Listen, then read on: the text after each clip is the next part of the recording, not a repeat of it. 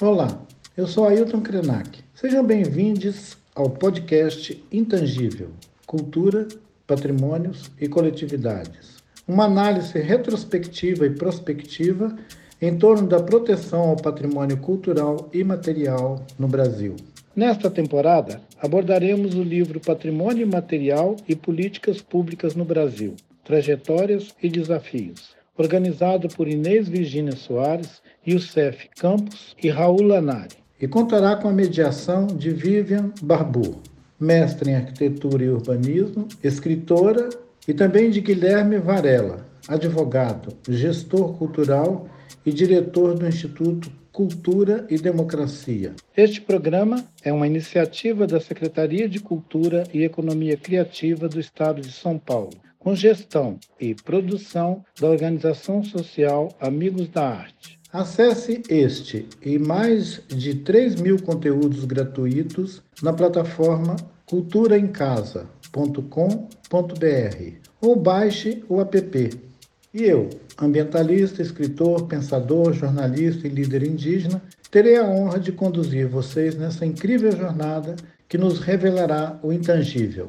Um marco em uma longa trajetória de pesquisas em torno da identificação reconhecimento valorização e preservação de bens e práticas culturais. A riqueza do patrimônio material brasileiro, tão caro a todos nós.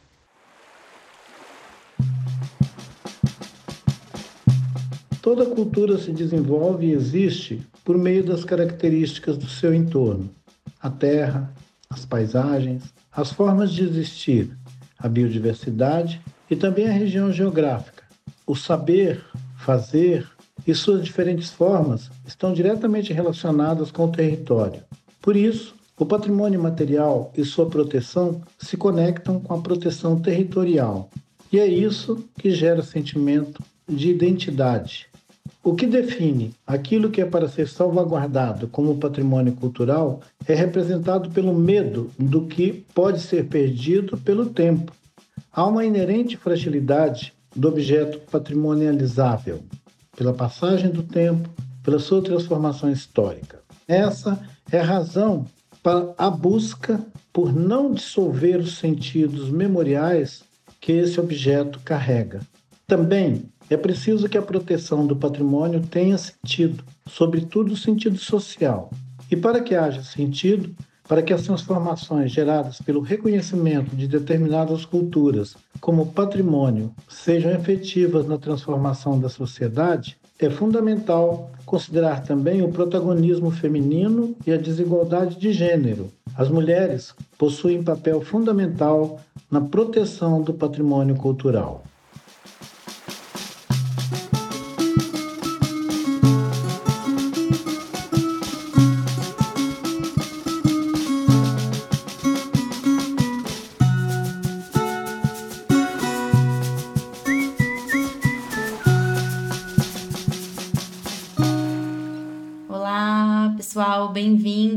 E todas. Eu sou a Vivian Barbur. Eu sou Guilherme Varela. E no episódio de hoje do nosso podcast Intangível, a gente vai ouvir duas especialistas que vão trazer pra gente noções sobre a relação entre as doceiras de Pelotas e as bonecas Hichoko. E elas vão conversar um pouquinho sobre a dimensão simbólica do patrimônio imaterial envolvida nessa história. Hoje nós contamos com a participação, então, da Manuelina Maria Duarte Cândido, que realizou estágio pós-doutoral em Museologia na Universidade de Paris III, Sorbonne Nouvelle. Ela é professora da Universidade de Liège, administradora do Embarcador do Savoie e docente do PPGás da UFG e também a presença da Maria Letícia Mazuki Ferreira, que é professora da Universidade Federal de Pelotas, docente, pesquisadora na área de patrimônio e foi pesquisadora do Inventário da Tradição das Doceiras de Pelotas. Letícia, Manuelina, bem-vindas ao podcast Intangível. Olá, Guilherme, Ailton e Vivian. Prazer estar aqui com vocês, também com Letícia. Eu vou falar um pouquinho do capítulo do livro que foi escrito com a coautoria da professora Ney Clara de Lima e da professora Emma Pires, da Universidade de Évora, em Portugal. Olá, Ailton, Guilherme, Vivian. É um grande prazer também estar aqui junto com a Manuelina e conversar sobre patrimônio imaterial, que é a base do capítulo que nós fizemos, eu e professora Silvia Zanirato, da USP. Bom, e a gente vai começar então a nossa conversa de hoje com um tema que já foi abordado aí de alguma forma em umas outras conversas, porque de fato é um tema bastante latente no debate sobre patrimônio, imaterial principalmente, né? Que é essa relação binária que muitas vezes a gente se prende entre patrimônio material e patrimônio imaterial, né? Isso muitas vezes está relacionado com uma forma ocidentalizada da gente construir, né, a noção de patrimônio e acho que essas, esses limites se tornam muito difusos quando a gente vai falar falar principalmente sobre memória, né? Que é uma chave na qual a Letícia vai trabalhar. É, até queria fazer uma observação aqui, Letícia, lendo o seu texto, eu vi que você usa a Laura Jane Smith, que é uma pesquisadora né, australiana que acho que traz um debate muito importante sobre aspectos políticos mesmo, né? Da gente pensar a mobilização do patrimônio. Então, eu queria que nessa chave, né, pensando na binariedade material e imaterial, eu queria que você comentasse, existe essa divisão na prática, né? Ainda mais pensando na chave da memória? Você podia falar um pouquinho pra gente sobre essa dicotomia, como que ela se relaciona e como que a questão simbólica, né, perpassa esse debate do material versus imaterial?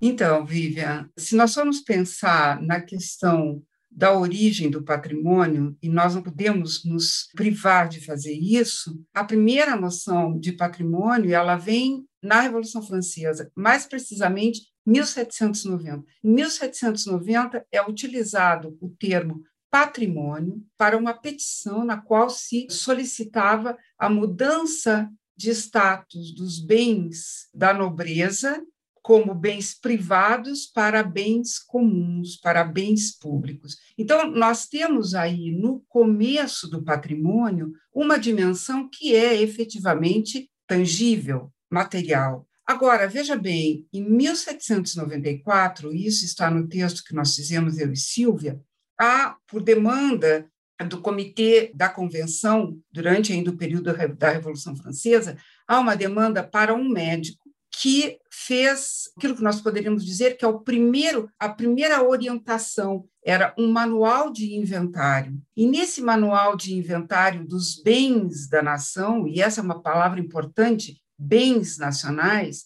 ele faz referência aos bens que eram bens tangíveis, os monumentos, a estatuária, igrejas, enfim, mas também ele fala de cantos, ele fala de canções, fábulas, formas de viver. Veja que isso já está, então, eu diria que subsumido na ideia de um patrimônio lá em 1794. Né? Tão distante do nosso tempo.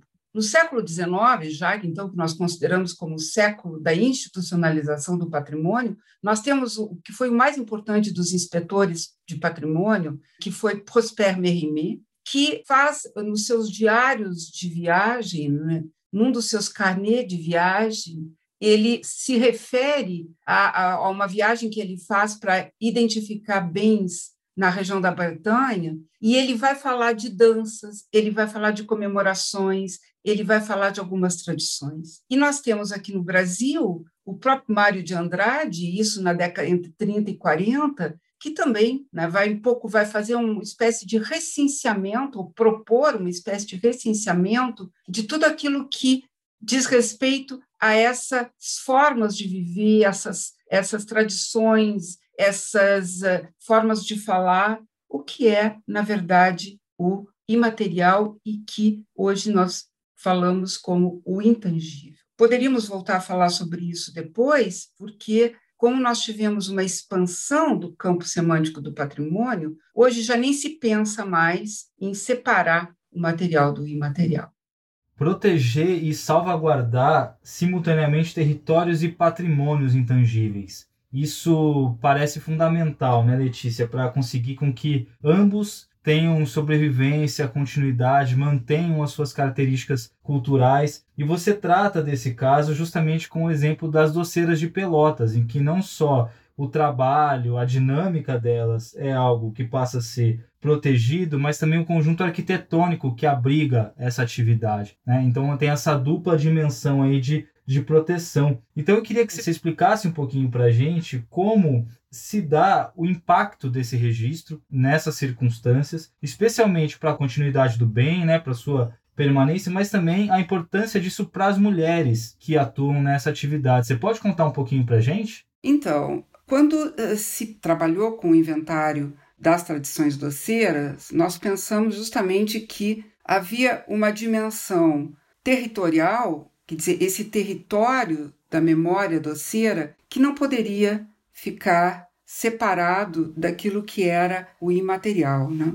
Por quê? Primeiro, porque nas tradições, nós temos duas tradições doceiras, que é a dos docicinos e a dos doces coloniais. Na tradição dos docicinos, não se separa essa, esse fazer doceiro, esse saber doceiro, do que era Pelotas no final do século XIX, início do século XX, que é a, a cidade que sediou a zona charqueadora aqui no Rio Grande do Sul. Foram naqueles casarões, foram por aquelas ruas, foram por aqueles trajetos urbanos que se foi constituindo essa ideia da doceira doméstica. Essa ideia dessa doceira, eu digo doméstica porque é o espaço da casa que sempre foi esse lugar do íntimo, do privado e ao mesmo tempo do público, porque a doceira ela faz os doces e ela vende né? Nessas doceiras que nós entrevistamos, era então muito comum que os clientes, inclusive, entrassem dentro da casa para conversar com a doceira. É, era ali no lugar e mais especificamente na cozinha que eu fico imaginando essas doceiras históricas que eu traduzo como tal, com as quais eu tive contato durante a pesquisa do inventário. Por outro lado, nós temos aquilo que chamamos a zona colonial, que foi para onde então nós recebemos levas de imigrantes, imigrantes pomeranos, imigrantes franceses, imigrantes italianos, imigrantes alemães. E ali é nesse território então rural que nós chamamos colonial, que foi se desenvolvendo a tradição dos doces de frutas ou dos doces coloniais. Logo, quando houve então o registro do doce, eh, da tradição doceira, que compreende essas duas dimensões, o dos docicinos e os doces coloniais, felizmente houve também essa percepção de que aquele lugar, que é o lugar da cidade, ele estava associado de uma forma muito íntima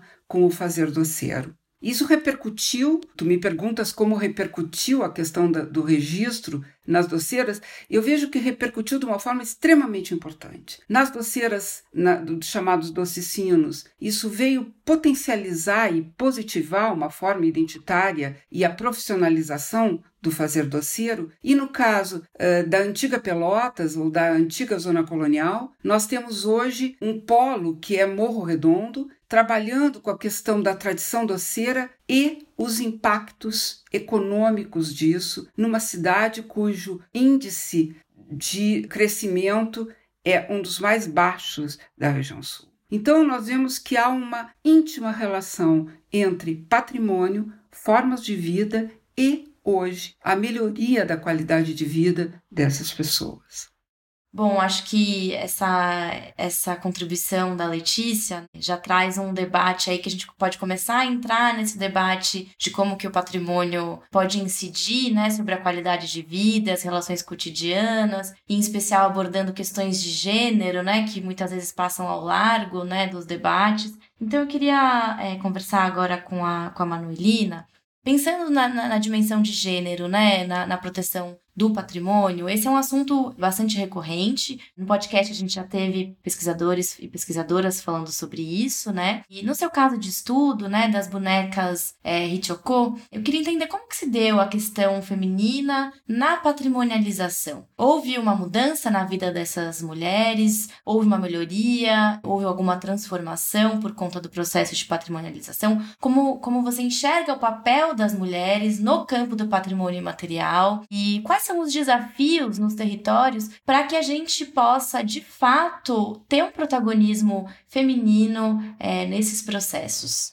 É, é, nos grupos indígenas, desde os tempos pré-coloniais, a cerâmica foi um domínio feminino. Os indígenas Inancarajá, eles são pródigos em diversas práticas culturais, como o ritual do retorrocan, a produção do artesanato em palha, madeira, plumária, mas a produção das richokô, as bonecas de barro, às vezes também com detalhes em cera ou todas de cera, é exclusividade das mulheres. O dossiê que fundamentou o registro das bonecas como patrimônio imaterial brasileiro enfatizou esse protagonismo, até em detalhes como nomeá-las e tirá-las do, do anonimato. Parece um detalhe, mas é uma coisa importante. Isso é algo que o nosso projeto de pesquisa, Presença Carajá, tem buscado confrontar nos museus. Nós estamos mapeando os, os museus do mundo que possuem essas bonecas e percebendo que ainda permanece a prática em alguns museus etnográficos de não registrar o nome das artesãs. Então fica muito difícil recuperar a autoria das Richoku coletadas no passado, mas é possível adotar novas práticas. Muitos estudiosos atestam que as mulheres Inã, especialmente as ceramistas mestras, que são as, as pessoas que dominam não apenas a modelagem do barro, mas a queima, são protagonistas em seu meio social. A jovem antropóloga Michelle Rezende realça essa posição de prestígio de algumas ceramistas, que são aquelas que nem precisam se deslocar para comercializar a produção, porque os turistas e a, a encomenda vem até elas. Né? Então, os compradores já fazem encomendas e vão até elas. Isso não, não se inicia com o processo de patrimonialização. Eu consultei um pouco a nossa equipe para trazer mais elementos para a nossa conversa e, de fato, as pessoas da nossa equipe que participaram já do processo de registro pensam que, como tudo na cultura, é um processo mais lento e que essa transformação ainda não, não ocorreu em profundidade. Mas é claro que o processo de patrimonialização reforça reforça é, esse protagonismo que, que já ocorria antes, especialmente nas questões familiares e no, na transmissão de, de valores culturais. O que é ampliado a partir do processo de patrimonialização, a nosso ver, são as redes de reciprocidade, que passam também a incluir as instituições do campo do patrimônio.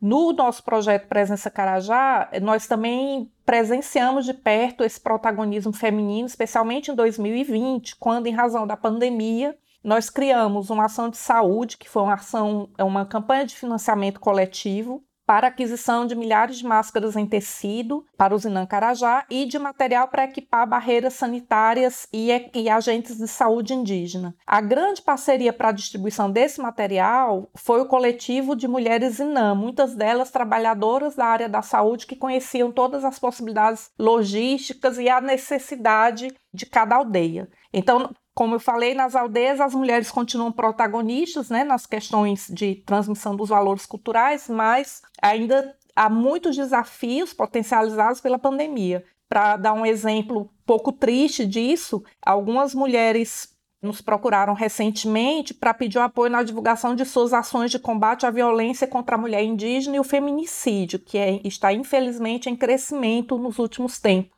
Bom, Manuelina, você trouxe aqui um ponto super sensível, né, que é, é a questão da violência que as mulheres têm sofrido e uma série de dificuldades nesse contexto pandêmico, com as pessoas em suas casas, convivendo cotidianamente, a questão da violência, do, da sobrecarga com o cuidado, né, e a gente perguntou sobre essa chave de como o patrimônio incidiu sobre a vida dessas pessoas, o processo de patrimonialização, mas você puder contar um pouquinho, para além do patrimônio institucionalmente, mas enquanto um, um processo mobilizador mobilizador de agentes ali? Como que você enxerga que, como mobilizador, ele contribuiu para trocas e para um apoio nesse contexto tão sensível, né? Como você estava comentando. Olha, Vivian, no projeto Presença Carajá, nós começamos a, a nos inquietar com a expansão da pandemia, mesmo antes de, de ter casos entre as aldeias Inã. Mas também nos perguntávamos como é que um projeto de mapeamento de coleções em museus ia começar a pensar questões de, de saúde indígena. E a, a chave é, para a gente foi pensar que o maior patrimônio são as vidas e que o patrimônio imaterial depende dessa existência e resistência dos detentores ou das detentoras, especialmente nesse caso, né? Então nós começamos essa campanha de financiamento antes mesmo de ter os casos é, mas lógico que teve que ter o tempo né, da, da coleta, da aquisição, da entrega das coisas nesse ínterim. Houve muitos casos, e infelizmente, perdas é, de, de, quase uma dezena, acho, de, de indígenas Inã Carajá. Mas, como eu lhe falei, o coletivo de mulheres Inã e outros agentes Inã nos procuraram para também falar de outras necessidades, além das máscaras que tinham sido pensadas inicialmente. E isso mostra que não tão diretamente com a questão do patrimônio, seja o, o, a institucionalização, o IFAM ou mesmo os museus, mas o trabalho que a gente faz juntamente com eles em torno do patrimônio vai nos aproximando e tecendo outras redes, são também é, redes de afeto, de colaboração, de reciprocidade. Então, é, é, nesse sentido que eu acho que tem uma importância fundamental, principalmente nesse momento que precisamos todos é, de apoios, né? Que é os Inancarajá saberem onde procurar esse, essa ajuda, né? Da mesma forma aconteceu agora quando o coletivo de mulheres Inã nos procura e fala, olha, tá havendo um número muito grande de situações de violência doméstica, houve também algumas mortes nesse contexto e a gente está fazendo lives, a gente está fazendo campanhas de conscientização, puxando o debate e nós gostaríamos de ter um apoio na divulgação. Então acho que é nesse sentido, realmente, assim, por meio do patrimônio se discutem muitas outras coisas. Ainda sobre as bonecas, Richoco, Emanuelina, você tratou um pouquinho, e a gente tem discutido também aqui no, no podcast sobre a circulação né, do, dos bens de patrimônio que são enfim, feitos pelas comunidades e tudo isso, como eles passam pelos museus, pelas instituições, pelo mercado e como nessa circulação esses patrimônios, esses bens, eles vão ganhando sentidos, né, outros sentidos culturais, né, outros significados. E eu queria que você falasse um pouquinho sobre isso, como se dá essa essa circulação e como esses novos símbolos e sentidos eles afetam o modo de vida de quem produz esses bens, né? Como é que isso está relacionado? Então, estes sentidos e significados, eles estão em construção e reconstrução o tempo todo, para o bem e para o mal, né? Nós tivemos com a patrimonialização a valorização, inclusive comercial, das Richocô a partir do, do, reconhecimento pelas instituições patrimônio, pelo mundo tori, né? O mundo não indígena, como eles nos chamam. É, mas, por outro lado, é, a onda de valorização por turistas, não, não só após a patrimonialização, mas desde meados do século XX, já tinha levado a alterações formais nas bonecas. Elas foram adaptadas ao gosto do freguês de maneira a funcionarem melhor, por exemplo, como objetos de decoração. Então, se a função original das bonecas era de brinquedos e elas não tinham uma base e, e eram de um formato muito pequeno, elas passaram a ser adaptadas para para serem colocadas na, na, decoração das casas dos turistas. É, e os formatos antigos e os novos continuam convivendo, mas é importante pensar se as encomendas e os trânsitos não vão impor algum formato, homogeneizar ou descaracterizar as Richoko em um processo de gentrificação. Outra preocupação que me ocorre é o grande incremento das religiões neopentecostais entre os indígenas. Se a gente fizer um paralelo com as tentativas de esvaziamento e apropriação cultural que ocorreram com a carajé, comercializado como bolinho de Jesus por evangélicos, e com a criação de uma capoeira gospel, é preciso uma atenção especial nesse aspecto. Algumas Richoko representam seres sobrenaturais e elementos ligados ao mundo espiritual. Nós já tivemos situações no nosso projeto que pareceram, a gente suspeitou que era uma certa resistência a lidar com elementos mágicos da cultura tradicional inã.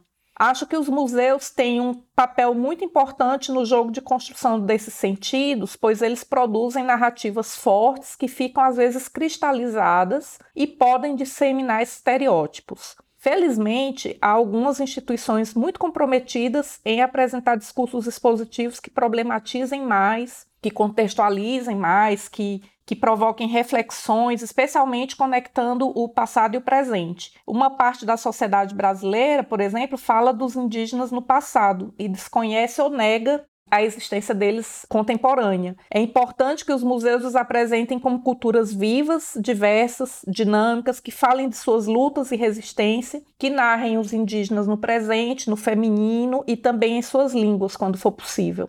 Acho que ter textos nos museus, por exemplo, na, na língua inarimbé, que é a língua do povo inancarajá, e em outras línguas indígenas, seria uma mostra bem interessante de que eles continuam aí ao nosso lado. Letícia, aqui no, no podcast a gente tem discutido bastante como todas essas questões relacionadas ao patrimônio imaterial, e aqui são várias as que são tratadas, relacionadas às comunidades, à participação das mulheres, à ligação entre o patrimônio material e imaterial, enfim. A gente tem discutido bastante sobre como é importante colocar todos esses debates no contexto político atual. E é um contexto delicado, é, especialmente de crise para a cultura, e a gente está vendo várias instituições culturais importantes para o patrimônio sendo fragilizadas. Então, eu queria te perguntar como você tem visto esse momento atual para a cultura, para as políticas culturais, especialmente para as políticas de patrimônio, nesse momento que é de pandemia, mas também que é de uma crise institucional da cultura. É, nós temos uma instituição patrimonial que tem 80 anos, né, que sobreviveu a muitos períodos difíceis, que tem as suas características próprias, eh, algumas dificuldades, sempre houve, né, alguns excessos, algumas. Mas o IFAM é, e eu costumo dizer isso, e sempre foi, o nosso escudo contra o avanço das práticas predatórias, tanto no que se refere ao patrimônio tangível quanto ao patrimônio intangível, à natureza, ao patrimônio ambiental, que também não pode se separar. Né? E hoje nós vemos o IFAM bastante debilitado, bastante enfraquecido, tendo uma postura acanhada em relação às afrontas, por exemplo, ao nosso maior patrimônio, que é o patrimônio natural.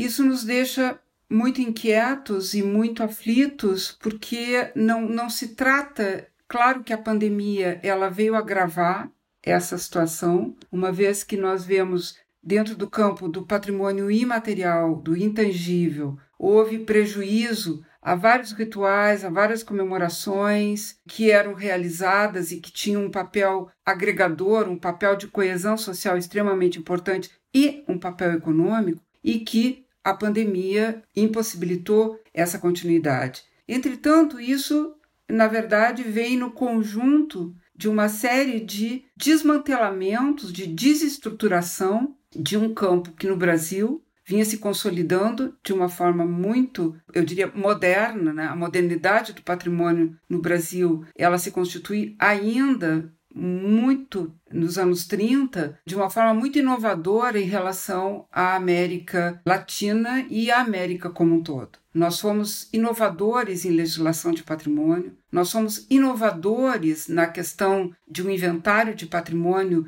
imaterial. O INRC, a noção de referências culturais, por exemplo, ela serviu como referência a outros vários inventários, inclusive inspirou muito o inventário do tango aqui na Argentina e Uruguai. Então, ficamos muito apreensivos né, com o que nós vemos acontecer hoje e que, claro, do IFAM nacional repercute em todas as instituições, as formas institucionais de patrimônio no Brasil como um todo.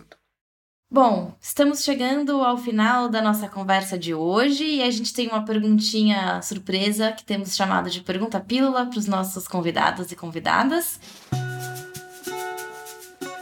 É, tranquilo, na verdade. A gente queria que, se vocês pudessem dizer em uma palavra o que, que o patrimônio imaterial representa, evoca, mobiliza, tem de potência, é quase que um convite para quem nos ouve em uma palavra.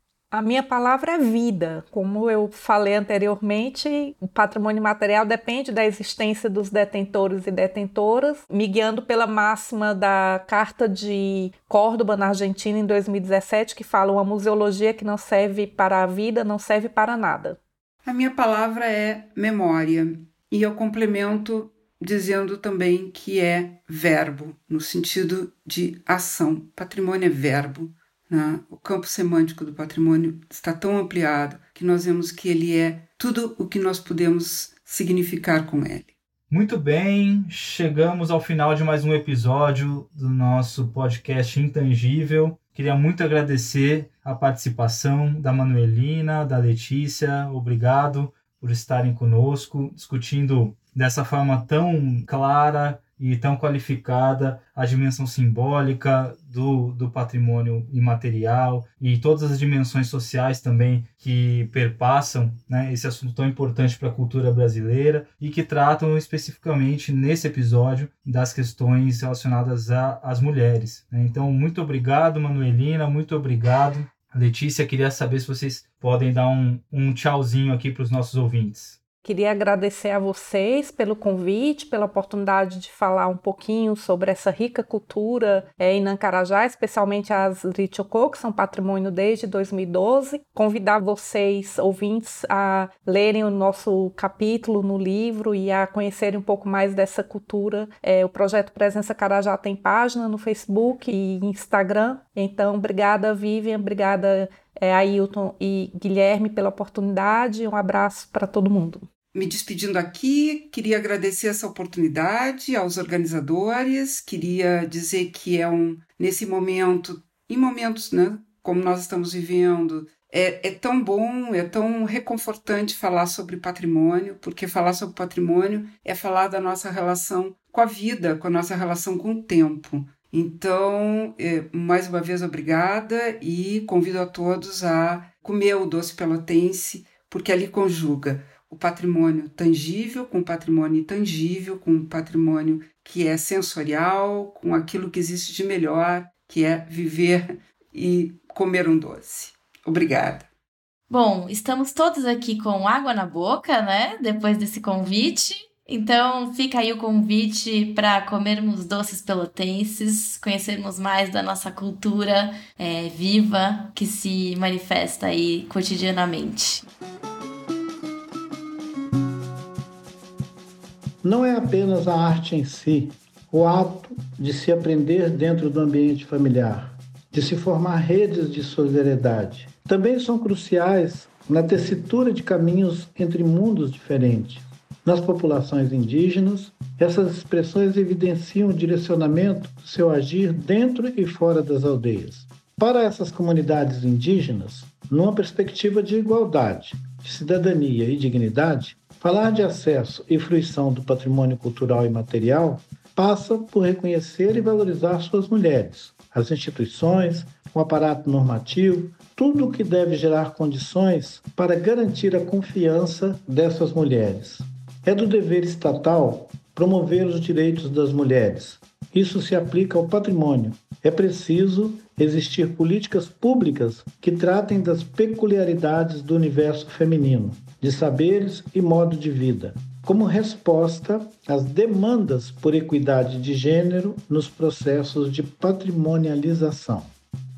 A gente encerra o episódio de hoje. Na próxima conversa, a gente vai continuar falando sobre o livro Patrimônio Imaterial e Políticas Públicas no Brasil, Trajetórias e Desafios, da editora Letramento. E a próxima conversa vai ser Patrimônios além do Decreto 3551, o lugar ocupado pelo Legislativo. Uma conversa bastante cheia de questões importantes, né? E a gente vai ter a participação do Alain Carlos Moreira Magalhães e do José Ricardo Oriá Fernandes. A gente se vê lá. Até mais.